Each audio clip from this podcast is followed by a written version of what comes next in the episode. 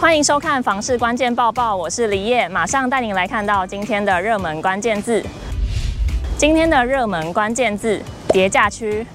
目前房市利空不断，房价叠价，你有感觉了吗？如果还没有感觉，先来听听看专家怎么说。台南市不动产估价师工会资通会主委林立洲指出，包括全球强势升息、股市下跌、总体经济前景看坏，加上游资抽离，如果年底前房市利空资讯不断的传出，那么预料快则三个月，慢则六个月，房价就会出现首波较有感的修正。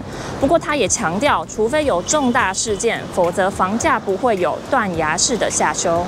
那么我们就来看看实价登录的统计。资料，哪一区是跌价幅度最深的呢？台南市不动产估价师工会会诊最新实价登录，统计二十到七十平住宅均价。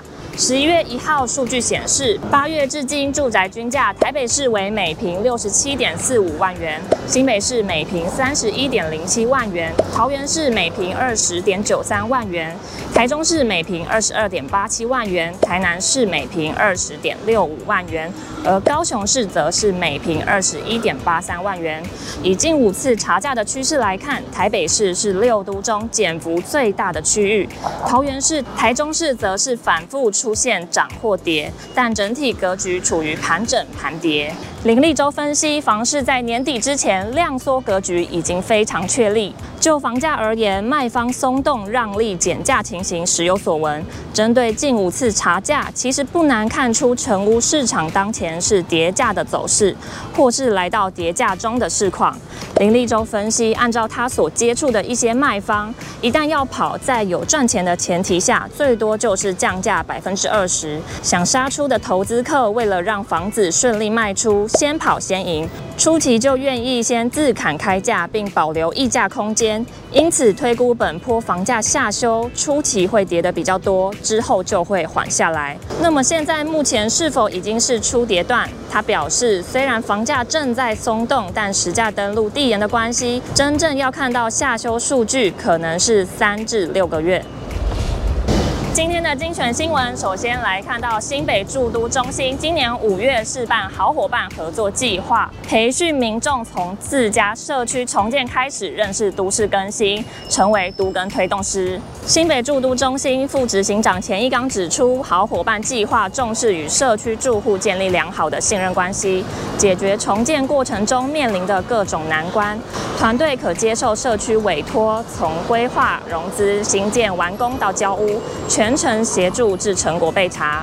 好伙伴们经由培训筛选后，预计明年将按照地缘性分配进入社区，及时与中心讨论住户需求与解决方案。在各个都更阶段一路陪伴社区。接着来关心国道一号南下细指路段走山的事件，对当地的交通真的影响很大。五堵到细指主线全封闭，细指人可说是进入交通黑暗期。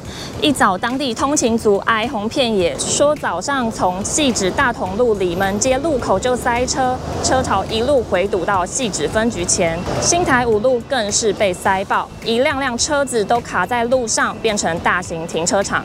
另外，也有人抱怨开了三个钟头开不出细致，直言这是交通最黑暗的一天。看到这车潮，真的想要直接请假。